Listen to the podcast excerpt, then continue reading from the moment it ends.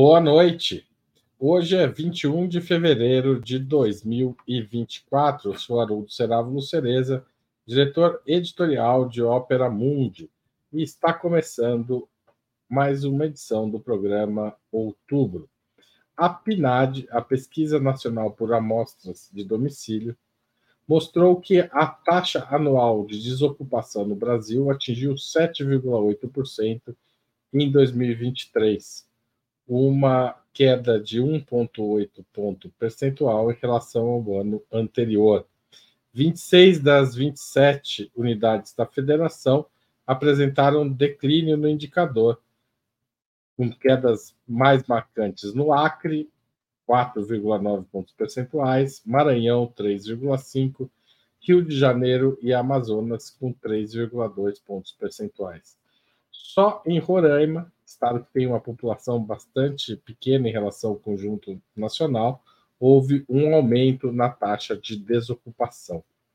A população ocupada no país alcançou 100,7 milhões de pessoas, um crescimento de 3,8% em comparação ao ano anterior. Os números sugerem uma melhora geral no mercado de trabalho. Mas quão otimista dá para ser? Caminhamos para um cenário de se aproximar do pleno emprego, como ocorreu no primeiro governo Dilma Rousseff? Qual a qualidade dos postos de trabalho gerados? As, desigualdades, as desigualdades entre homens e mulheres e entre brancos e não brancos também se reduziram? Para debater essa questão, o Opera Mundi recebe hoje Pedro Faria, doutor em História pela Universidade de Cambridge, com graduação em Economia e mestrado em Filosofia pela Universidade Federal de Minas Gerais. Ele é pesquisador de pós-doutorado do Centro de Desenvolvimento e Planejamento Regional da UFMG. Hugo Albuquerque, publisher da Jacobin Brasil, editor da Autonomia Literária, mestre em Direito pela PUC, advogado e diretor do Instituto Humanidade, Direitos e Democracia. E Juliane Furno, graduado em Ciências Sociais pela Universidade Federal do Rio Grande do Sul, doutora em Economia pela Unicamp e professora da Universidade Estadual do Rio de Janeiro. Obrigado a vocês três por participarem mais uma vez aqui do outubro dessa quarta-feira da economia. Ah, o Pedro acabou de dizer que ele não é mais pesquisador do CDPLA. Pedro, corrija a informação, por favor. Pois é, eu, eu saí do CDPLAR, agora estou trabalhando na Petrobras, então Sou economista da Petrobras agora. Então, nós estamos corrigindo a informação. Por favor, vou anotar aqui para isso não se repetir. Tá certo? Obrigado. Gente, o que explica a recuperação do emprego no país em 2023 e como mostra a PNAD e quão otimista os trabalhadores podem ficar com esses dados? Vou começar pelo Pedro, já que ele já já, já se apresentou aqui como mas antecipei a entrada dele. Continua agora, Pedro. Bom, boa noite, Haroldo, boa noite aos ouvintes. Bom estar aqui de volta. É, o que explica é gasto do governo. É simples, assim, né? Em três palavrinhas. É, nós tivemos em 2022, é, né, o, o Bolsonaro dá início a um movimento obviamente por motivos que a gente sabe muito bem quais eram, né, motivos absolutamente é, ilegítimos, não planejados, né, ele aumenta muito as transferências é, na véspera da eleição, e apesar das intenções pouco democráticas né, da, da, do que ele fez, né, o objetivo claro de tentar ganhar apoio para a eleição, isso é dinheiro na economia. E aí em 2023, com uma melhora do que foi feito, com propósito, com planejamento, com recuperação dos programas sociais, etc., é, a gente tem uma continuidade desse, desse aumento de gastos, né? E, e, isso é aumento de gastos do governo, aumento de investimentos, aí nesse caso, especialmente em 2023, né? O aumento de investimentos tem um efeito muito grande na economia, reativa à economia. É, então, o que a gente vê nesse período, né, 2022 e especialmente 2023, é isso é, em 2023 a gente tem também outros elementos que eu acho que, é, que chamam atenção, né? A evolução também é, do endividamento das famílias tem um pouco de melhora, é, a recuperação da massa salarial, né, da, da, renda média das famílias, quer dizer que as pessoas estão recebendo mais, tem mais para gastar, isso movimenta mais a economia e acaba reduzindo o, o desemprego, né? É, e assim, a perspectiva, acho que mesmo né, para esse ano agora, que isso continue em alguma medida, apesar da mudança no, no perfil de, de, de, gastos que vem, é, que vai acontecer esse ano. Né? Acho que a gente continua a ter, é, muito provavelmente, né, uma manutenção aí do, dos investimentos e tal, é, uma entrada grande de investimentos estatais e também uma entrada de recursos como os precatórios na economia, isso, mais uma vez, sugira a economia, sugere emprego, e aí a perspectiva continua de, de melhora, né? Tá certo. Obrigado, Pedro. Vou passar a palavra para o Hugo Albuquerque. Olha, eu acho que a questão aí de um pleno emprego é uma questão até mais complexa da gente debater, o que eu acho que o grande pulo do gato é realmente o que é a nossa população economicamente ativa. Eu acho que aqui no Brasil isso é uma discussão até estatística, a gente olhar mesmo no site do IBGE, o que é que é essa população fora da, da força de trabalho. Isso é uma questão que bate em muitos países periféricos aí do mundo. Índia, por exemplo, a gente vai encontrar uma grande parte de uma população que estaria em idade de trabalhar em tese, apta a trabalhar, mas está fora também. No Brasil também é isso. Isso pode mascarar também o que é o tamanho real do desemprego. É, isso é um problema de país pobre, de país periférico, mesmo países intermediários como o Brasil. A gente tem um, um cômputo geral aí da economia que uh, tem uma possibilidade aí eh, de algum tipo de melhora, porque o governo aumentou o investimento público em comparação do que era pensado no Temer, no Bolsonaro, ainda assim aquém daquilo que a gente assistiu, que a gente testemunhou, que eram os antigos governos aí do Lula, da Dilma, porque eles enfrentavam menos limitações jurídicas, inclusive. Quer dizer, uma série de, de armadilhas aí, o teto, agora o acabouço, a gente teve reforma trabalhista, a gente teve reforma previdenciária. Tudo isso daí tira dinheiro da economia real, a economia da qual a gente vive efetivamente, serve para concentrar renda, é bom para um capital, sobretudo para o capital financeiro. Então, mesmo assim, a gente teve um crescimento econômico impressionante ano passado. Porque com tudo isso, com a taxa de juros lá no alto, a gente conseguiu. Esse ano a gente tem uma tendência um pouco a melhor, mas existem limitações aí. Agora, a grande questão é que talvez não bata tanto nesse ano, mas talvez para os anos posteriores, é como o arcabouço vai funcionar para uh, para o investimento público, que é, um, é, é, muito mais importante que a taxa de juros em si, para determinar o que, é que vai ser o investimento o que, é que vai ser o crescimento econômico, que é o que nos interessa. Né? Então, aí é que tem um grande enigma, um grande problema econômico. Alguns países fizeram uma espécie de austeridade do bem, como a Rússia, quando depois do Yeltsin, e deu certo, mas com outros mecanismos, com um espaço maior para o Estado intervir na economia, planejar, coisa que o Brasil não tem. Então, o Brasil fica dependente agora de fazer esse tipo de, de ajuste, ter essas limitações e torcer para que a taxa de juros caia, que em si não define tudo, mas vai ser necessário. Agora, tem sempre um em si que é meio complexo, que coloca uma interrogação para o médio prazo. Tá certo, já já a gente fala dessas outras coisas. Juliane Furno, sua vez. Boa noite, Haroldo, Hugo, boa noite, Pedro, e a todo mundo que está nos assistindo. Quero tentar ser o mais direta possível é, nessa resposta, porque ela abre, enfim, parênteses para debates tanto conjunturais quanto uma avaliação mais estrutural do mercado de trabalho brasileiro e da situação periférica do Brasil. Mas veja, respondendo à tua pergunta, né? O que, que determina, o que, que explica essa melhora no mercado de trabalho? O que explica essa melhora, assim como a piora do mercado de trabalho em 2015, a permanência de um desemprego em dois dígitos praticamente de 2015 até 2022, ou que explicou praticamente é, o pleno emprego em 2014, ou que explicou a taxa elevada de desemprego no final da década de 90, é sempre a mesma coisa. Chama desempenho da atividade econômica. Então, o que explica porque em 2014 a gente chegou à menor taxa é, da série histórica de desemprego e porque no ano de 2015 essa taxa foi praticamente triplicada, com a mesma legislação trabalhista, é que em 2014 a economia brasileira, ainda que apresentando déficit fiscal e ainda que a mídia pregoando, né, que a gente vivia ali sob a iminência de uma crise, era uma economia que tinha crescimento, uma economia que tinha com, é, consumo, uma economia que não tinha travas fiscais, etc.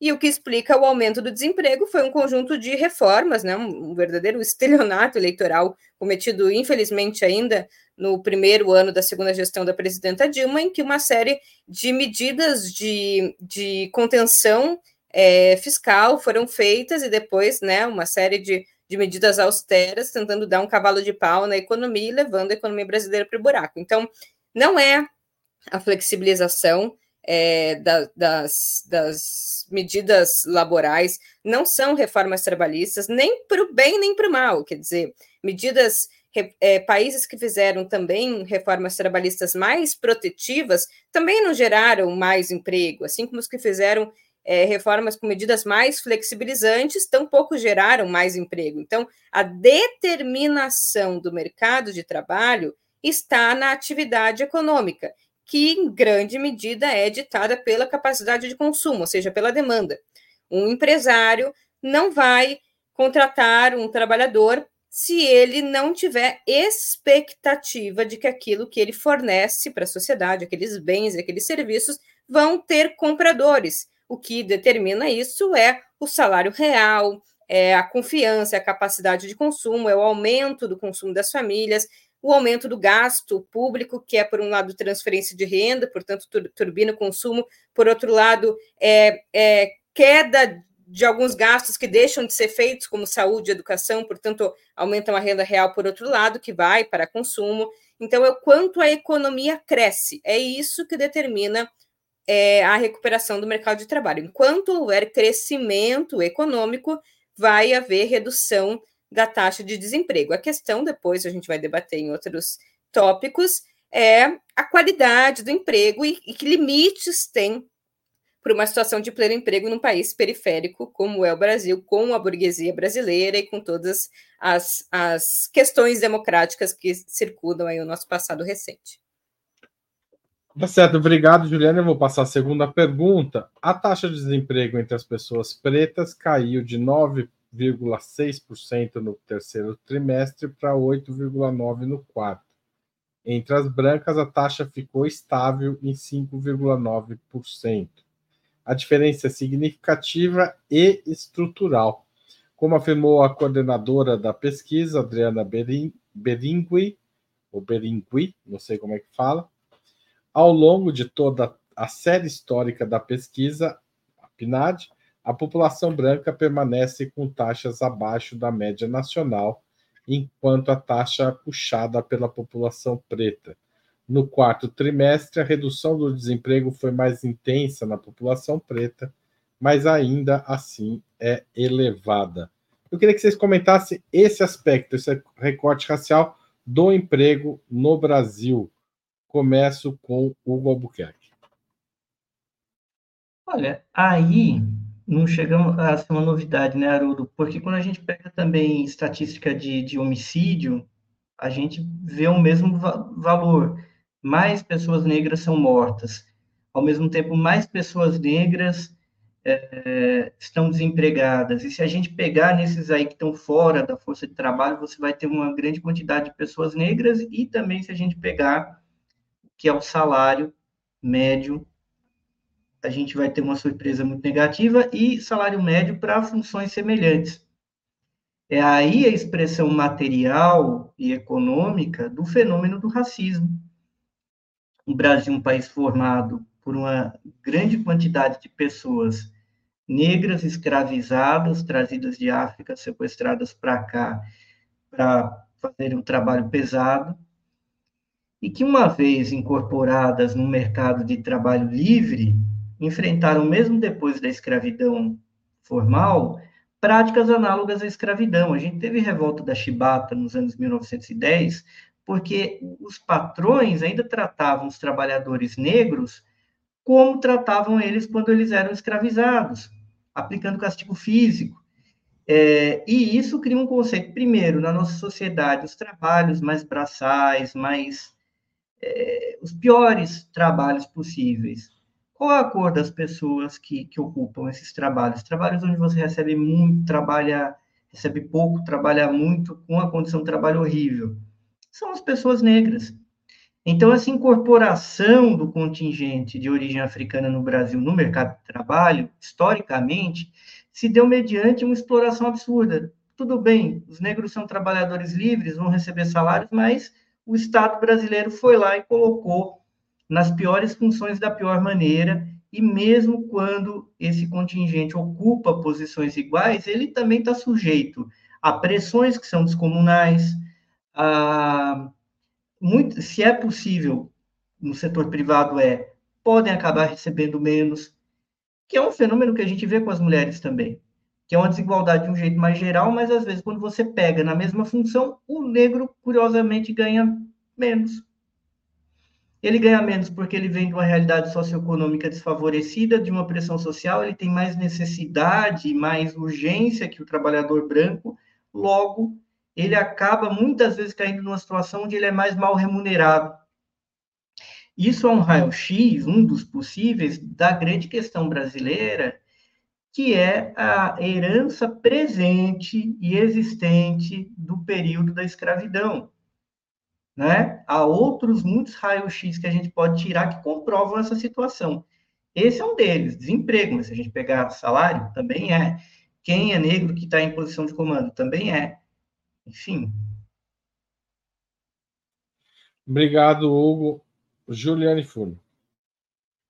Acho que o Hugo já, já trouxe elementos muito importantes para pensar esse fenômeno do ponto de vista mais alargado, né? Não só olhar assim a conjuntura do mercado de trabalho no ano de 2023.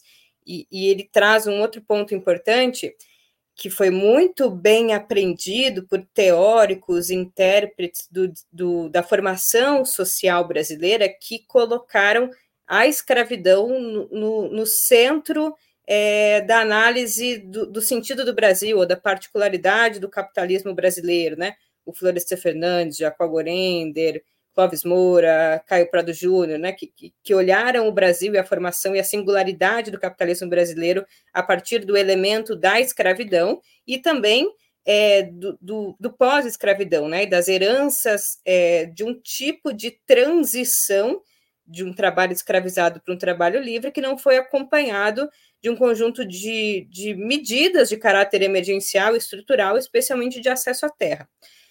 Veja, essa, essa é uma das questões que dão materialidade à questão racial no Brasil, é, que inclusive vão estar relacionadas com a própria teoria do valor e vão explicar em grande medida o próprio capitalismo desigual brasileiro. Então, a questão racial tem uma dimensão cultural importante, social, de representatividade, mas ela tem, também tem uma base material de reprodução das desigualdades que está no mercado de trabalho. Por isso, é, a, a, solução antirracista exige não só medidas tipo Rede Globo, ah, então incorpore, coloque um personagem principal negro, mas exigem medidas que mexem na estrutura econômica, né, na distribuição da renda, na inserção no mercado de trabalho.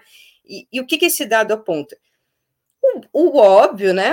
A população negra, é, em grande medida, compõe esse exército industrial de reserva, que quando é sobrante demais, né, o Hugo trouxe, e o Florestan Fernandes já dizia, é encarcerado ou é, ou é vítima de, de, de genocídio, né? Então, ele está sempre no limite entre ser reserva no sentido do rebaixamento da força de trabalho e não ser reserva demais, né? Que aí a solução é a solução da violência.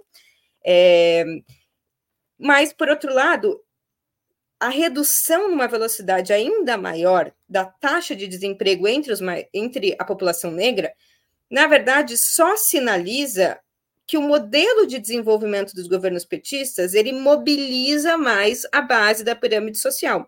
os empregos entre os mais pobres. Então, reduzir a taxa de desemprego entre os negros não significa que eles estão ocupando mais vagas de trabalho que eram dos brancos. Significa que eles estão sendo mais convocados a participar do mercado de trabalho naqueles postos que historicamente eles participam. Trabalho serviço, é, em trabalhos de baixo valor adicionado, em trabalhos com funções de caráter intermitente, que a reforma trabalhista legalizou, que contabiliza como trabalho, como ocupação, é, na PNAD, contabiliza como trabalhador empregado, se ele cumprir uma jornada de pelo menos duas horas de trabalho semanal. É, então, nós não estamos mudando, esse dado é bom, por um lado, porque mais pessoas estão ocupadas, mas esse lado não quer dizer que nós estamos reorganizando o mercado de trabalho de forma que os negros estão sendo mais incorporados no mercado de trabalho, isso dividindo, é, reduzindo a divisão racial do trabalho. Acho que tem coisas mais fundamentais que nós vamos precisar modificar se a gente né, quiser modificar a estrutura do Estado racista brasileiro. Tá certo. Obrigado, Juliane. Passo a palavra para o Pedro Faria. Bom, acho que o que a Juliane falou, o que o Hugo falou, basicamente né, trazem é, o panorama da questão racial no emprego. Né? Eu acho, só, só para lembrar, o Hugo mencionou o João Cândido, a Revolta da Chibata. A gente teve esse ano no, no desfile da Tuiuti, né, que é, que trouxe justamente um enredo sobre o, o, João Cândido, e a gente teve representando o João Cândido, né, que foi o líder da revolta da Chibata, é, justamente um, um entregador né, de, de, de, comida, iFood, né? É, vocês podem falar a marca aqui, não sei nem se era iFood, na verdade. Enfim, um entregador que foi chicoteado por uma, por uma cliente, né? Então, assim, para a gente ver que está ali, está representado, ainda é necessário né, fazer samba, fazer samba enredo para retratar esse grau de discriminação. Acho que para complementar, eu queria trazer aqui uma coisa que, me, que eu lembrei aqui, que é um trabalho do MAD. MAD é o, é o Centro Macroeconomia e Desigualdade, tá, da, Departamento de, da Faculdade de Economia da USP. Aliás, recomendo os trabalhos deles é, é, e delas, principalmente, é um centro de macroeconomia com muitas mulheres excelentes macroeconomistas é, duas delas, a Clara Brenck e a Patrícia Couto, que escreveram uma nota de política econômica, e tem um artigo científico associado a ele, para mostrar como que a política monetária, né, quando o Banco Central sobe os juros e mantém os juros excessivamente altos, como foi o caso é, no período recente, né, ainda é, é, isso tem um efeito desproporcional sobre a população negra. Né? É, a questão aqui, né, quando o Banco Central sobe, sobe os juros, ele basicamente está tentando esfriar a economia, causando desemprego. É, a Ju, inclusive, tem uma frase famosa que aparece lá no meio do delírio sempre, né, é, que o Banco Central basicamente fazendo pessoas passarem fome é, para controlar os preços da economia. Né? E nem sempre essa é a ferramenta apropriada. E essa ferramenta, especialmente quando ela é usada dessa forma inapropriada, né, a movimentação de taxa de juros, para resolver uma inflação que não tem a ver com a economia estar superaquecida, ela tem, né, é o trabalho científico que foi feito lá no MAD, um efeito desproporcional na população negra e nas mulheres. É, então, assim, a gente tem que notar isso. Né? Recentemente a gente teve uma discussão sobre o racismo ambiental e as pessoas falaram: ah, mas a chuva escolhe que vai cair na cabeça do branco, na cabeça do negro. Não, a chuva cai, mas as pessoas estão em situações é, diferentes na vida, na sociedade. E a mesma coisa é a taxa de juros. A taxa de juros cai na cabeça das pessoas, mas ela não cai igualmente na cabeça de todas as pessoas. O desemprego não cai igualmente. E, e isso tem que ser levado em conta. Né? As políticas, inclusive a política monetária, não é neutra. É, ela movimenta o desemprego e isso tem efeitos proporcionais. E tem na ida, tem na volta. Eu acho isso. É, quando você tem né, uma economia que cresce, é o que a Juliana falou, isso vale para a política monetária. Quando você tem queda de juros, o efeito vai ser é, vai ser maior, justamente ele é maior na quando sobe, cria mais desemprego na população negra, e ele é maior quando desce também. Ele vai reduzir mais o desemprego é, na, dentro, entre a população negra, que é o que nós estamos vendo. Tá certo. Eu vou passar para a terceira pergunta, é, e eu fiz, eu mudei. Normalmente eu começo com a Juliane, talvez alguém tenha percebido isso hoje, mas eu comecei de outro jeito para cair na terceira pergunta na Juliane. Dia 29 de fevereiro, Juliane, se encerra o prazo para as empresas com mais de 100 funcionários enviarem o relatório de transparência salarial e de critérios remuneratórios para o governo federal. Essa regra faz parte da implementação da Lei de Igualdade Salarial entre Homens e Mulheres de 2023.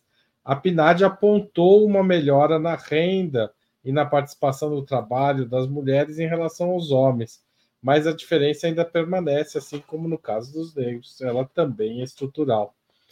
Essa lei é suficiente para resolver a questão ou não? Eu acho que a Juliane deu uma resposta recente na Globo News sobre isso e achei que ela devia continuar aqui o argumento. Vai lá, Juliane. Vamos lá. Não, não é suficiente. O problema não é da lei, né? Nenhuma lei vai ser suficiente para resolver um, um, problema que é a reprodução das desigualdades é, de gênero, a reprodução do patriarcado nos, nos vários níveis da, da, da, vida social, né? Na família, na política e também no mercado de trabalho. Então, as leis ajudam, elas são muito importantes, tanto as leis é, específicas para as mulheres, quanto políticas universais, né? mas elas, elas têm um limite, claro, porque elas lidam com uma sociedade capitalista patriarcal. O Pedro, inclusive, acabou de falar. A política monetária, a política fiscal, elas têm um viés de gênero, embora aparentemente são políticas universais e mais que universais, neutras. Então, para as mulheres, interessa mais ter mais crescimento econômico. Então, políticas universais, aumento, é, política de valorização do salário mínimo, importa mais às mulheres, é, além das políticas específicas é, para as mulheres. Quer dizer, um combinado entre políticas universais de crescimento, valorização dos serviços públicos, é, é, prioridade do papel do Estado e políticas de fomento específica para as mulheres. Veja, por que, que cresce mais o salário das mulheres? Pelo mesmo motivo que mais que cresce mais o, o número de empregados entre a população negra, porque os governos petistas, felizmente, né, é, se, se ocupam no ano de 2024, no, se ocuparam no ano de 2023 daquilo que é emergencial. Parte da população parte substancial da população passa fome ou vive em segurança alimentar, os serviços públicos foram sucateados, as políticas públicas de transferência de renda completamente dirimida, a economia não crescia. Então, precisa reativar a economia, gerar emprego, fortalecer as políticas sociais, isso depende de Estado e isso depende de serviços públicos. Então, as mulheres elas são mais chamadas a participar de um modelo de desenvolvimento que prioriza os serviços, prioriza o comércio, prioriza a população da base da pirâmide social, é, prioriza o mercado interno, portanto, prioriza a base da pirâmide social, prioriza os mais pobres, o consumo de massa. Logo, os negros e as mulheres vão encontrar melhores espaços para se posicionar no mercado de trabalho, para reingressar no mercado de trabalho. Como tem a política de valorização do salário mínimo, a renda deles também vai aumentar mais rápido do que aumenta a renda dos brancos, porque eles têm né, o seu salário indexado a uma variável que tem se valorizado ao longo do tempo. Acontece que no agregado eles ainda são minoria no mercado de trabalho e ainda têm o seu rendimento muito mais distante do rendimento é, masculino. Então, não é suficiente, nós temos um problema estrutural. E essa lei, ela pega um aspecto que eu acho que é o aspecto menos importante. Ah, desculpa, vou tentar ser rápido que é, tem desigualdade pode entre homens um pouquinho, pode estourar um tempo. Eu tem desigualdade um entre homens e mulheres na mesma ocupação? Ah, eu sou economista da Shell e o economista da Shell fazendo a mesma atividade. Tem diferença salarial? Talvez tenha, por motivo de discriminação. Vamos pagar menos ela porque o salário da mulher é supérfluo. Mas cada vez mais me parece que esse não é o caso. Mas é bom que se fiscalize porque ainda existe. O que, que explica a diferença de 20% entre o salário de homens e mulheres? Não é a diferença individual de pessoas que ocupam o mesmo cargo e ganham salários diferentes. O que explica essa diferença é a segregação no mercado de trabalho, de forma agregada. É que as mulheres não são economistas da Shell, é que as mulheres são as secretárias da Shell. Desculpa falar um nome, é um nome fantasia. E os homens são os economistas. Só para homens... não, não, colocar a Petrobras. É, porque é uma empresa pública, né? É. é. porque os homens são os engenheiros, os homens são os presidentes, é porque os homens podem ascender na carreira, porque eles não precisam se dividir entre o trabalho na firma e o trabalho em casa, é porque eles podem topar uma promoção que tem que viajar, porque eles não têm um idiota de um marido dizendo, ai, não viaja porque eu tenho ciúmes, ou você vai lá dar para um cara. ou porque ah, você vai viajar e vai deixar o seu filho aqui, coitado. Então, o trabalho de reprodução social, de cuidado dos filhos, de cuidado de um idoso, vai fazendo com que a mulher é, não vá progredindo na carreira, tem que conciliar vários trabalhos, ou ela vai naturalmente se direcionando para aquilo que ela acha que ela tem habilidade natural.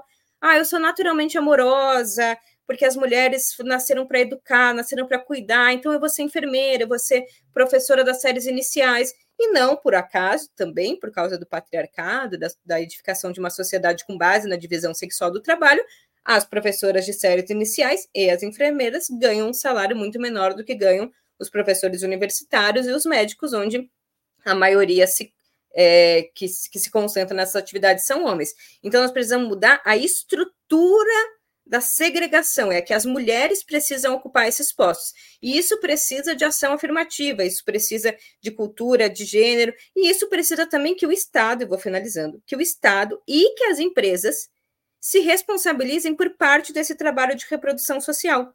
Então, o Estado tem que dar creche comunitária, o Estado tem que dar restaurante público, o Estado tem que dar lavanderia comunitária, para que as mulheres não despendam horas que poderiam ser horas produtivas de estudo, de lazer, de, de trabalho, para exercer essas atividades que as cansam e as retiram de posições que elas poderiam ocupar mais estratégicas. E, obviamente, precisamos ter uma campanha política importante de entendimento de que compartilhar as tarefas domésticas é parte fundamental para construir uma cultura de igualdade na sociedade. Então, é uma lei muito importante, vamos mascarar, vamos desmascarar a desigualdade entre no setor empresarial, mas eu acho que ali não está o, o, o, filé.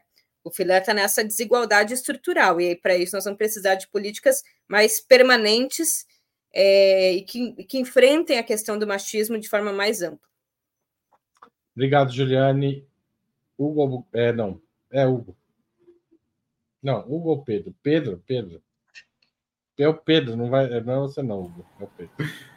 Ah, é só para complementar, eu acho que a Juliane colocou o que a gente tem que. tudo que tem, né, para a gente entender essa dinâmica, só com, com um exemplo recente, né, é, que foi numa avaliação do CNPq, né, que para quem não conhece é a agência do governo que é, trabalha com financiamento de pesquisa científica em que uma pesquisadora é, teve ao seu pedido de é uma bolsa de produtividade, então a gente pode pesquisadores, pesquisadores que são bastante produtivos, produzem né, ciência em alto nível internacional, é, e ela teve seu pedido é, indeferido, recusado, porque ela teve um período de, de, licença maternidade, e além do período de licença maternidade, teve também toda a, né, a questão que a Juliane falou, de as mulheres tem, né? Uma das pesquisadoras foi Oi? a Maria Carlotto, que está aqui no outubro, toda segunda-feira.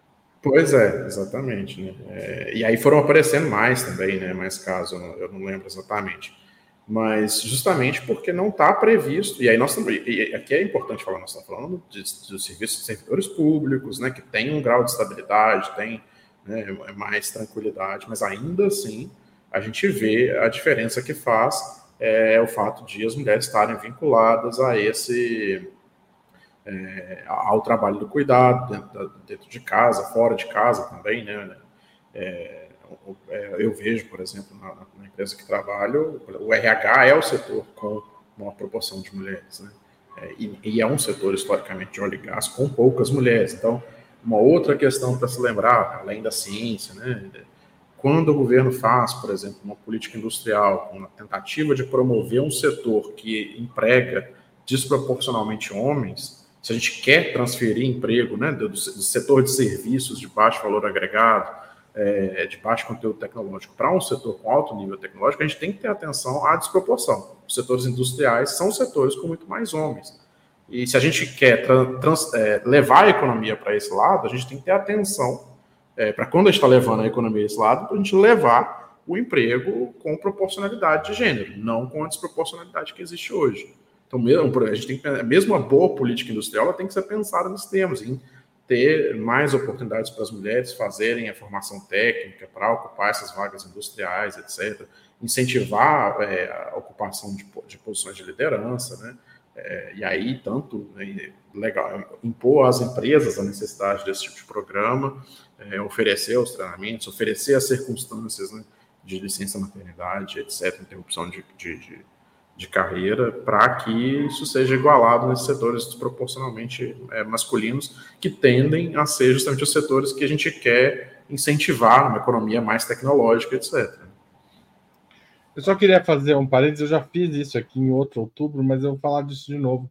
Me parece muito marcante. Quando eu entrei no Estadão, tinha creche, porque é, é uma empresas com isso eu trabalhei no estado de São Paulo entre 2000 e 2003, quase 2004. E tinha creche nas, nas empresas do porte do Estadão para funcionários e funcionárias que quisessem deixar seus filhos lá. Né? Tinha uma escola do lado, então muitos funcionários começavam deixando os filhos na creche do, da empresa, quando atingia a idade escolar, passavam a frequentar a escola do lado da empresa. E isso, de fato, era um fator de estabilidade para aqueles profissionais e para, inclusive, para a igualdade de participação das mulheres em impostos, né, que é, criava condições muito boas para quem tivesse filhos. Esse tipo de exigência foi veio caindo nas reformas trabalhistas e a creche no local de trabalho foi substituída por vale creche, por essas, essas é, adaptações que não criam a creche do lado do lugar do trabalho e que acabam jogando a tarefa de encontrar a creche, de cuidar de que a criança na mão da mulher também. Né? Então, o, o que um, um, casal em que um homem trabalhasse no Estadão e a mulher tivesse um emprego menos numa empresa menor, podia acabar o homem cuidando da criança e levando para a creche do Estadão. Esse tipo de coisa ah, acabou e aumentou né, a diferença de disputa para pior para as mulheres. Né? Então, são pequenos detalhes que têm um efeito econômico grande na vida das famílias. Né? É, então, eu só queria contar essa história, porque eu acho ela muito emblemática, porque às vezes a gente fica achando de que as coisas melhoraram na relação entre homens e mulheres e, na, na verdade, muita coisa piorou nos anos recentes. Passo a palavra para o Hugo Albuquerque.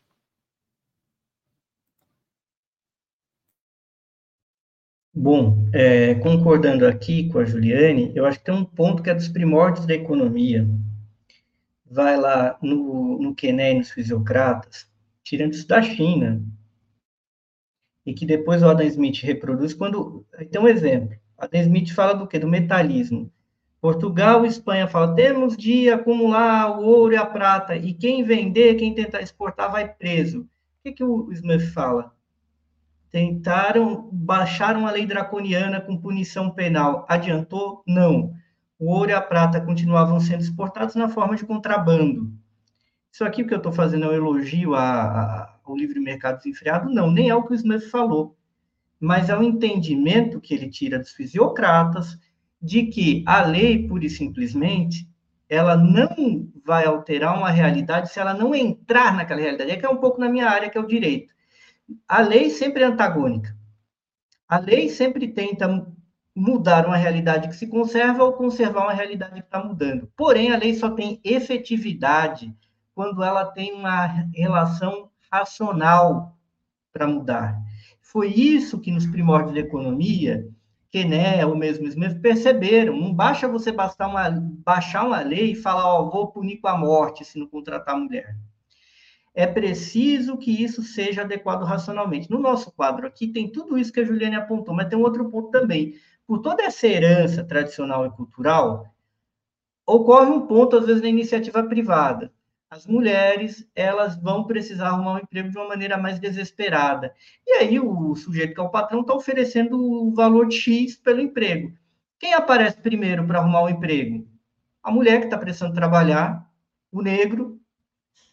O branco, ele pode não, por isso eu não trabalho. O homem, por isso eu não trabalho. Posso escolher. Mas esse poder escolher está ligado com o quê? Porque, no fundo, tem uma mulher trabalhando para ele, cuidando da vida dele. E o negro é a mesma coisa, essa, toda essa tradição. Por isso que surgem disparidades, às vezes, dentro de uma mesma empresa. Isso não muda sem uma política socialista de você criar equiparações. Porque uma lei de equiparação, ela sempre tem um condão liberal. Vamos tentar, vamos obrigar que se pague a mesma coisa. Mas a realidade da economia é outra. No caso das mulheres, isso é um ponto importante para se falar, as crianças, elas estão sob o controle das famílias, mas no fundo o Estado dispõe sobre elas. No fundo, as crianças são do Estado. E elas têm uma função na existência do Estado. Por que, que as mulheres não recebem um salário pelo simples fato de ter um filho? Isso é um ponto. Ou se mudam a cultura de divisão do trabalho doméstico, ou a intervenção tem que ser no sentido, mulher tem que ser paga entendeu? Mulher tem que ser paga por isso para várias coisas, pelo próprio Estado, porque senão você não equipara essa, essa realidade que favorece os homens, favorece os brancos em outras situações, você precisa ter uma intervenção direta, do mesmo modo que o Bolsa Família e, rendas assim servem para garantir a efetividade da lei do salário mínimo, para garantir a igualdade de gênero no mercado de trabalho, é fundamental que o Estado pague renda, sim, para as mulheres, pelo simples fato delas, sei lá, terem um filho. Tem que pagar. Aí você começa a ter uma equiparação real. Tá certo, gente. É, vou ter que fazer um intervalo agora para anunciar que durante o mês de fevereiro e começo de março, os assinantes solidários e membros pagantes do canal de Opera Mundi no YouTube têm um presente especial da editora Atelier. Tem uma lista selecionada de livros que está no seu e-mail ou lá no, na comunidades no YouTube do Opera Mundi com 40% de desconto. É só escolher uma das obras listadas e utilizar o cupom que também está nesses lugares, no seu e-mail lá no comunidades do YouTube. Além disso, eu queria chamar a atenção para vocês. O jornalismo de Ópera Mundi é mantido. Aliás, eu, tô, eu, tenho um livro que tem um texto meu aí nesse, nessa lista, que é o Bibliodiversidade. Quem tiver interesse, está aí nessa lista é, do, da Atelier, tá certo? É, voltando ao, ao assunto, é, assina, faça assinatura solidária em Opera Mundi, operamundi.com.br barra apoio ou se torne membro pagante do nosso canal no YouTube. Outra forma de contribuir é mandar um super chat, um super sticker agora mesmo, ou um valeu demais se você estiver assistindo um programa gravado, ou mande ainda uma um pix apoia@operamundi.com.br. Tá certo? Vocês sabem a importância dos espectadores e dos leitores de Opera Mundi para a manutenção do nosso trabalho e para ampliação. Se você gosta de outubro, vem aqui todos os dias da semana acompanhar o debate político, o debate nacional e internacional. Considere contribuir com o nosso trabalho, tá certo? Muito obrigado.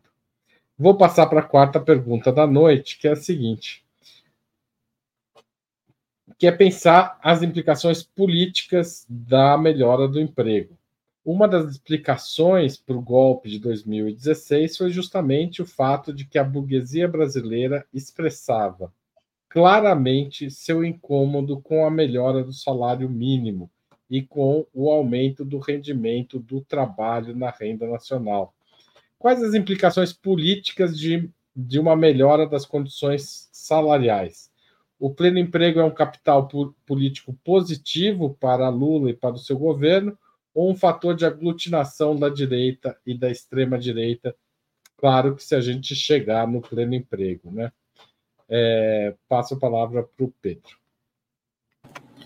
Bom, o pleno emprego é as duas coisas, né? É, ele, ao mesmo tempo, é um capital político para um governo é, que representa os trabalhadores e as trabalhadoras, e ele é um fator de aglutinação da direita da extrema direita é, contra esse governo. Né? É, e a, a, menção ao governo da Dilma é muito interessante, porque justamente o período 2013, 2014 né, é, foi um período em que, que tem, é o período que tem a menor taxa de desemprego da história né, do, do, do Brasil.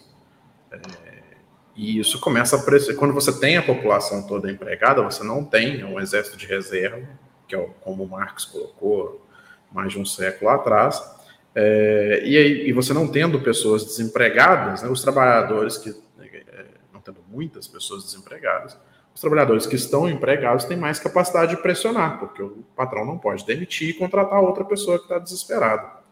Então, e, e da mesma forma, quando você tem é, uma, um desemprego muito baixo, é, um governo que representa os trabalhadores pode pressionar e ir para cima é, para buscar melhorias né, por, por, meio do governo para os trabalhadores. Vai enfrentar uma resistência mais dura. Em algum momento, como sempre acontece nessas situações, vai começar a enfrentar uma resistência que não joga mais nos meios é, usuais da, da, democracia liberal, porque o, né, a, a, classe do, dos capitalistas não tem pudores com a democracia liberal, precisando acabam com ela e, e passam, né, como foi logo após o governo Dilma, uma série de reformas, como a reforma trabalhista, a reforma da Previdência, que o que elas fazem é tirar a renda né, da, classe trabalhadora, tirar poder da classe trabalhadora e transferir para os capitalistas. É, nós temos hoje, voltando a ter pleno emprego, como tínhamos lá atrás, mas agora o pleno emprego está caracterizado por é, uma taxa de informalidade maior causa da reforma trabalhista. É, e a gente vê hoje, por exemplo, né, agora no final do mês passado, saíram é, os dados de emprego é, fechados de 2023, e o, o, ministro Luiz Marinho falou, é, notou isso, né, a dificuldade, como o crescimento do PIB não gera mais proporcionalmente o mesmo número de empregos formais. Porque, como já foi mencionado aqui, Juliane falou, é, tem muitas pessoas que estão em contratos intermitentes, constam como empregados, é, estão, né, estão subutilizadas de uma forma é, mais ampla, e mesmo a economia crescendo, você não gera empregos formais que são bons, porque lá em 2016, 2017, é, com a classe trabalhadora derrotada, é, o governo Temer e depois o governo Bolsonaro aprovaram medidas que tiram renda da classe trabalhadora. Então, é um conflito de classe o plano emprego é bom para a classe, classe trabalhadora, mas gera reação. Né? Ou seja, um partido de esquerda tem que se preparar para o seu sucesso. Exatamente. Quando alcançar o sucesso, ele, se não se preparar, vai ser derrubado. Hugo Albuquerque. Isso não é só um problema que aconteceu com o PT aqui, isso aconteceu na Europa nos anos 70 também porque, de um lado, é, por mais que tivesse a participação do Estado, do investimento público, para gerar aquele emprego, gerar aquele crescimento, uh, é uma possibilidade premente em economias capitalistas que, na medida que tenha mais gente empregada e não haja possibilidades ou disposição para trazer imigrantes para trabalhar, você vai ter um momento em que a classe trabalhadora vai ter um poder de barganha maior.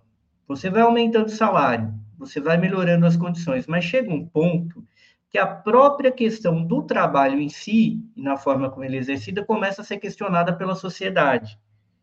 E a própria propriedade privada dos meios de produção começa a ficar um pouco em xeque.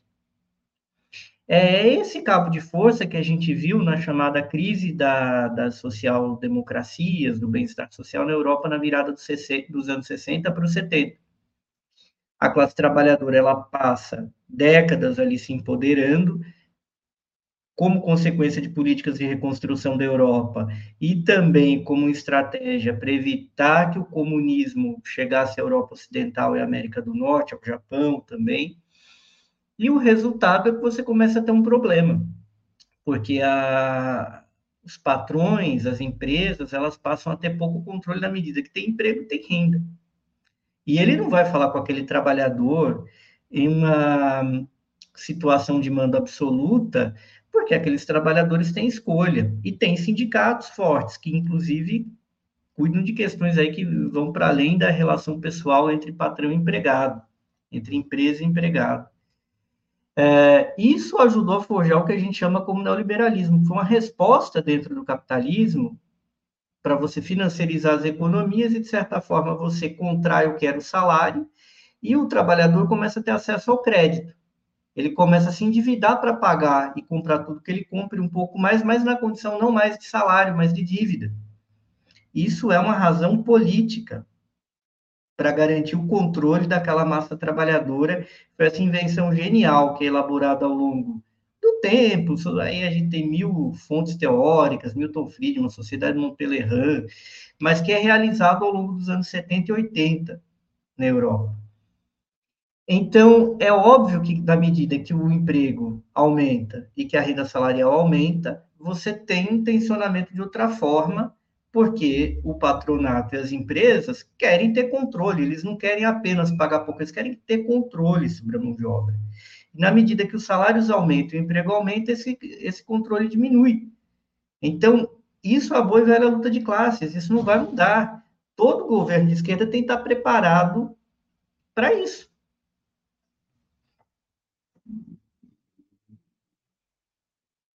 Juliane Furno. Concordo muito com o Hugo e o Pedro, né? É um, é um trunfo dos governos de esquerda, ao mesmo tempo que pode ser o seu calvário, principalmente governos de esquerda que não governam apostando em mobilização social permanente, né? É, para nós, movimentos sociais, essa contradição né, é, o, é o cerne da luta de classes, né? É o conflito distributivo na veia. São os trabalhadores é, alçando maiores salários, né? É, desemprego em baixa, é, políticas redistributivas é, e política de valorização do salário mínimo vai fazendo com que o salário médio vá subindo.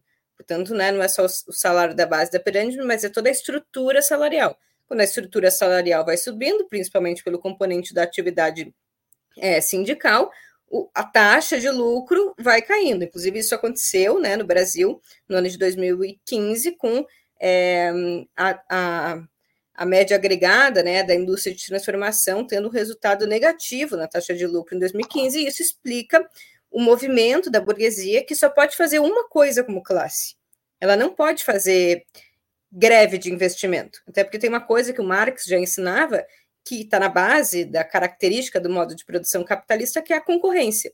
Eles não podem reunir todos numa sala e dizer, ó, a partir de agora ninguém mais investe, porque se um investe, aquele ali ganha o mercado de todo mundo, está todo mundo fora.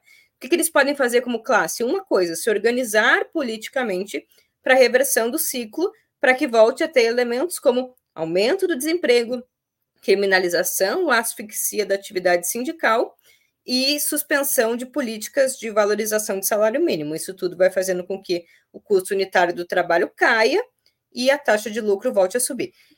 Agora, em outros momentos, o capitalismo já se defrontou com isso, além do que o Hugo já falou. A própria origem do capitalismo na Inglaterra passou por esse processo.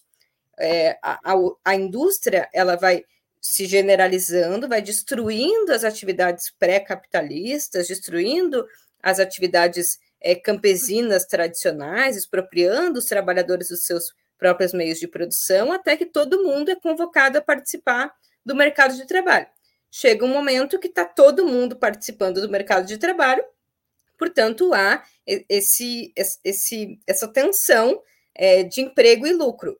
O que, que as burguesias do, dos países de capitalismo central fizeram quando a sua taxa de lucro estava esmagada é, pelo, pela participação é, total dos trabalhadores no mercado de trabalho?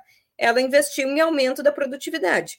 Assim, uma mercadoria, ela tem o mesmo custo unitário da força de trabalho, que é transferida para aquela mercadoria, mas agora ela consegue ter mais mais valor ao final do processo produtivo, porque não é só uma mercadoria realizada por tempo socialmente necessário de trabalho, mas são várias mercadorias. Então, se investe em um maquinário, que ao invés de, de fazer com que o trabalhador faça cinco pares de sapato numa jornada, agora ele faz dez.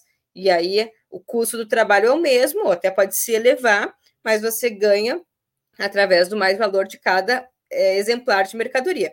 Acontece que a burguesia brasileira não quer ou é até incapaz de aumentar produtividade, investir em ciência, tecnologia, importar maquinário para dar esse salto. O que, que ela faz? Ela volta para as formas que ela já ganhava antes, na mais-valia absoluta, não na mais-valia relativa. Ela volta esmagando o trabalhador restringindo as formas de ter é, crescimento econômico, arrochando o salário. Então, a burguesia brasileira hoje ela nem se importa com crescimento econômico. Por isso, até inclusive estão no barco do Bolsonaro. Pouco, é até ruim ter crescimento econômico. Isso talvez explique uma, uma, uma contradição paradoxal. Então, para nós, movimentos sociais, é bom esse conflito distributivo. Para o governo, é muito ruim. O que, que o governo deveria fazer? Criar condições para aumentar a produtividade na economia. Assim se comporta salários maiores e lucros maiores. Só que aí nós vamos ter que deixar de ser uma economia que gera emprego no serviço, no comércio, na agricultura, e passar a ser uma, uma economia que gera emprego forte, com salário elevado, hum, sobretudo na indústria e nos serviços de alta tecnologia. Só que aí, aí não sei, aí o plano é de mais longo prazo. Tudo bem. Vocês podem falar sobre isso. Eu acho que é uma questão boa que a Ju coloca, que é como lidar, enfim, como, como ir além da redução do desemprego. A minha pergunta quinta era qual o efeito geral dessa melhora do trabalho na participação da renda nacional. Né? Essa redução do desemprego, aumento da renda e redução do do imposto de renda para uh, os mais pobres, como a gente está assistindo. Como vocês veem a evolução da economia a partir deste cenário, pensando a partir do emprego, do trabalho? E eu, eu, eu ia começar com o Hugo, mas ele está fora de foco. Quem sabe ele arruma, arrumou. Hugo, vai lá, agora tá bom, pode ir. Olha, é... Bom, tá voltando aqui, deu uma tremida, enfim. O, eu acho, Caroldo, que tem um problema aí, é o que a Ju colocou. É, a burguesia ela não está preocupada com crescimento econômico, porque crescimento econômico é uma expressão contábil do aumento da produção, se tá, era X aqui ou é X mais alguma coisa ali depois. O PIB que a burguesia está preocupado é basicamente o dela, né? Do quanto ela acumula. É, no caso de uma burguesia como a brasileira, ela está muito menos preocupada ainda, porque ela se constitui como uma forma oligárquica que domina os meios de um Estado que é parte dela, que é ela também, é, e ela pode controlar isso ao seu bel prazer. Então, não importava quando o Brasil estava crescendo 1%, lá com, com, com Paulo Guedes ou com Temer, porque era 1% no geral. Para ela era muito mais. Basta ver um estudo do IBGE aí que comprova o que foi o, o crescimento da renda dos mais ricos durante esse período de derrubada da Dilma, de Temer, de, de, de, de, Bolsonaro. Foi muito generoso. Então, a disputa real não é essa. E eu acho que tem muita gente na esquerda que fica ingênua. Olha, eu tão pouco crescia com Bolsonaro. A burguesia, ela pode ser inculta, mas ela não é burra a esse ponto. O objetivo dela é juntar grana, gerar patrimônio, ter renda. E, e, a partir daí vai ter emprego, eles se sentem ameaçados pelo emprego, a menos que isso gere um retorno, um fortalecimento do mercado interno. Mas eh, já foi provado que no, depois dos primeiros governos aí do, do PT, isso gerava um incômodo. A burguesia ganhou dinheiro, mas ela perdeu o controle relativo sobre a população. E um setor da classe média perdeu status, porque perdeu esse controle relativo, na medida em que você não pagava mais com um prato de comida um pedreiro, né? Então começou a ter a boa e velha luta de classes, que explica como um país que estava crescendo, estava distribuindo renda, de repente houve uma reação absurda de, uma, de setores que, inclusive, estavam, em certa medida, se beneficiando também porque é a tese, às vezes, do win-win, né, do ganha-ganha, que uma parte do movimento sindical imagina não é verdadeira. Porque o ganha-ganha é bom para a classe trabalhadora, mas não é bom para a burguesia. A burguesia ela prefere ganhar menos tendo mais controle, porque isso assegura o poder dela no longo prazo. Então é isso que a gente tem que ter em mente, é, e é essa natureza política, de classe é uma luta política, que se desvela nesse cenário econômico. A solução mesmo é distribuição de riqueza, não distribuição de renda. E uma nova forma de organização social e política que a gente chama de comunismo. E aí que está o Aldo Borogondó, que é o limite do reformismo. Agora, o reformismo é o que a gente tem para hoje, né? Mas a gente tem que ter esse horizonte, jamais perder esse horizonte revolucionário. Obrigado, Hugo. Pedro Faria. Acho que a gente tem que pensar, do, assim, o, Outro dia eu estava escrevendo isso no Twitter. O, os liberais gostam de falar que não tem almoço grátis. No Brasil tem um banquete dando sopa em cima da mesa. Né? O Lula dá sorte, né? Que, que o Lula entra não e Tem almoço grátis no bom prato, que custa um real. Mas para burguesia. Pois é. Aliás, vou, vou falar sobre isso logo em seguida. Mas o, tem um, um banquete grátis em cima da mesa que, que é o que o Lula, e o Lula sabe disso, e, e ele, ele vai justamente nisso. O Lula é um, é um político que faz governos de conciliação de classes, né? e ele sabe que esse almoço grátis, se você fizer, não precisa fazer muito esforço, dá para você pegar ele, dar um pouco para a classe trabalhadora, dar um pouco para os capitalistas, e se tudo der certo, se contar com, com, com, bons ventos vindo de fora, você consegue fazer isso sem nenhum trauma. Né? O problema é quando não, não, não tem bons ventos vindo de fora, e aí a disputa se acirra, como a gente está falando aqui, é, né, já há, algum tempo, tem que estar preparado para esse momento. Mas eu acho que tem uma outra coisa, para além do emprego, que é muito importante. Eu estava vendo essa semana o, o, o STED do, do MST estava tava falando, mostrando né, que eles estão trazendo da China os maquinários, pequenos maquinários para a reforma agrária, né, é, para pequenas é, propriedades, né, de, de reforma agrária, de pequenas propriedades, e tentando promover um processo de reindustrialização que foque nisso, né? pequenos tratores, ao invés de é, grandes maquinários para o latifúndio, é, você fazer essa industrialização baseada nesse tipo de, de bem industrial. E o que, que, é isso? Eu acho isso, isso é parte de todo um movimento para você fortalecer a retaguarda da classe trabalhadora. Né? Você ter uma agricultura familiar é, que está fortalecida, que tem acesso ao financiamento, né? não ficar aumentando só o plano safra, aumentar o Pronaf para compra, compra de maquinários né, que o BNDES oferece para a agricultura familiar. É, tem várias medidas que, para além do emprego, você fortalece a retaguarda. retaguarda. Para esse momento de conflito, né, se a agricultura familiar tem mais pequenas propriedades, tem mais reforma agrária, as pessoas têm para onde recuar quando, quando o conflito de classe se acirra. Né? É, a gente, vários programas sociais que são impopulares de se cortar, né? É, a, vamos pensar, né? O Lula, com toda a limitação que ele tem no, no legislativo hoje, conseguiu é, aprovar, antes de governar, a PEC da transição para manter programas sociais, porque o grau de impopularidade, o grau de revolta social que ocorreria caso isso não fosse aprovado seria muito grande. Então a burguesia faz algumas concessões para, né, calcula que vale a pena. Porque justamente o Bolsa Família, por exemplo, hoje é o mínimo, não, não dá para desmontar isso sem causar né, uma convulsão social. Então a gente fortalecer essa retaguarda, e aí tem N coisas que eu falei, eu falei aqui de maquinário agrícola para reforma agrária, a própria reforma agrária, programas de transferência, programas de transferência de riqueza, acho que o que o Hugo falou é uma coisa muito importante, eles fortalecem a classe trabalhadora ali para esse embate. Né? Obrigado, Pedro. Juliane. É, você perguntou qual o efeito na economia brasileira de, de medidas da melhora, como a redução... Da, da melhora geral para o trabalho. Da melhor... Ah, são efeitos muito importantes, porque eles, eles têm seu efeito encadeador, né? Veja, a, a melhora do, do, da, do mercado de trabalho, não a política social, né, compensatória, redistributiva, mesmo essas têm, mas mas a melhora do mercado de trabalho significa, em última instância, a, a melhora ou aumento da renda nacional disponível, né?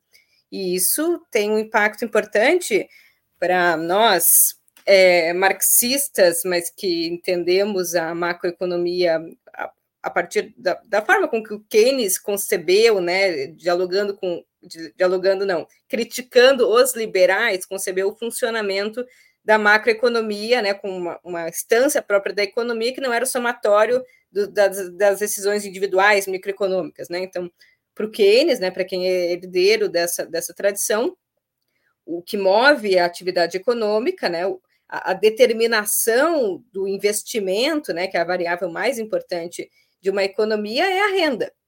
Quer dizer, só vai haver investimento, que é essa variável autônoma, que é o o que é, é, Não importa se o Keynes defendia o capitalismo, a gente está falando aqui de como se compreende o funcionamento de uma economia capitalista, que é onde a gente está. Você pode compreender de uma forma liberal, que é, é o mercado, você pode, né, e as decisões individuais e a flexibilização das, das, das regras trabalhistas, você pode compreender a partir de uma ideia de que é o investimento, e o investimento é movido pelo gasto e o gasto é definido né, a partir da, da obtenção da renda. E como é que as pessoas têm renda? Fundamentalmente, mesmo o Brasil sendo um país que, que muita gente tem renda de políticas sociais, a renda vem do trabalho. Então, mais pessoas trabalhando são mais pessoas com renda. Mais do que isso, mais pessoas trabalhando significa que o desemprego cai. Como a mercadoria força de trabalho é uma mercadoria como qualquer outra no capitalismo, ela também tem o seu salário, o seu preço definido entre oferta e procura. Então, se tem mais trabalhadores empregados, isso significa que o custo do trabalho vai subir. Então, mais gente empregada tem um impacto direto, que é mais gente com renda, mais gente com renda, mais gente consumindo. Estamos falando de, de, uma, de uma sociedade que as pessoas têm carência de consumo, não é que elas são consumistas, elas, elas não têm saneamento, elas não têm hum, absorvente para usar. Mas mais do que isso, mais gente empregada significa menos gente desempregada. Mais gente empregada significa trabalhador, trabalhador com capacidade de ter poder de barganha. Portanto, isso tem um impacto econômico na medida em que isso mobiliza a atividade sindical, isso mobiliza a atividade popular. Para finalizar, né? Aquela ideia que eu lembro que, que o, o Serra uma, uma vez falou, enfim, se abriu esse debate em 2010, né? Ah, vamos, vamos votar no Serra, porque quanto pior, melhor. Então, se o Serra ganhar ao invés da Dilma, a sociedade vai ficar tão pior, a economia vai ficar tão pior, que aí os trabalhadores vão se organizar. Esse, esse é um mito derrubado. Inclusive, o recorde do número de, de greves brasileiras, né, comparando a década de 80 para cá, aconteceu no ano de 2013, se não me engano. Os trabalhadores, quanto mais tem vitória, Quanto mais o desemprego é menor, quanto mais cresce a economia, mais se empoderam, quanto mais vitória, mais vontade de se organizar politicamente, porque a vitória é um elemento mobilizador, mais fazem greve, mais fazem atividade, mais surgem organizações populares lá. Quanto mais derrota, mais derrota. Vejam que foi Temer, vejam que foi Bolsonaro, não foi só a pandemia. Então, a melhora da economia é também a melhora das condições da luta política e a melhora também das condições é, da mudança na correlação de forças. Então, tem um impacto econômico, mas, sobretudo, aqui um impacto nas condições políticas de organização dos trabalhadores, que eu acho que, para nós, de esquerda socialista, é, é, o que importa, né? A gente quer que as pessoas comam, claro, por isso a gente quer políticas redistributivas, mas mais do que isso, quer que as pessoas comam para que elas também tenham capacidade de se organizar e de acirrar o conflito distributivo. É, o, eu vou dar uma de Hugo agora e lembrar que 68 também era um momento de auge da economia europeia, quando você tem as mobilizações a partir de maio na França, mas na verdade já vinha de antes, e atingiu, inclusive, a economia estava indo bem, inclusive no leste europeu, e tem as mobilizações na Tchecoslováquia também, né? Então, de fato, o trabalho se mobiliza quando está é, empoderado inclusive economicamente. Bom, gente, a gente. Também, né? Ah, pode falar? 64 aqui também, né? Um processo de crescimento claro. do salário real que, que, que, o golpe de 64 derruba. Né? É, o, o, reajuste do salário mínimo naquela época também é um fator de mobilização, tentar frear o, o, a mobilização dos trabalhadores. Gente, a conversa foi ótima, espero que as pessoas é, tenham gostado tanto quanto eu, tá certo? Voltem sempre, espero encontrar vocês aqui a semana que vem de novo. Valeu. Tchau, Ju. Tchau, Pedro. Tchau, Hugo.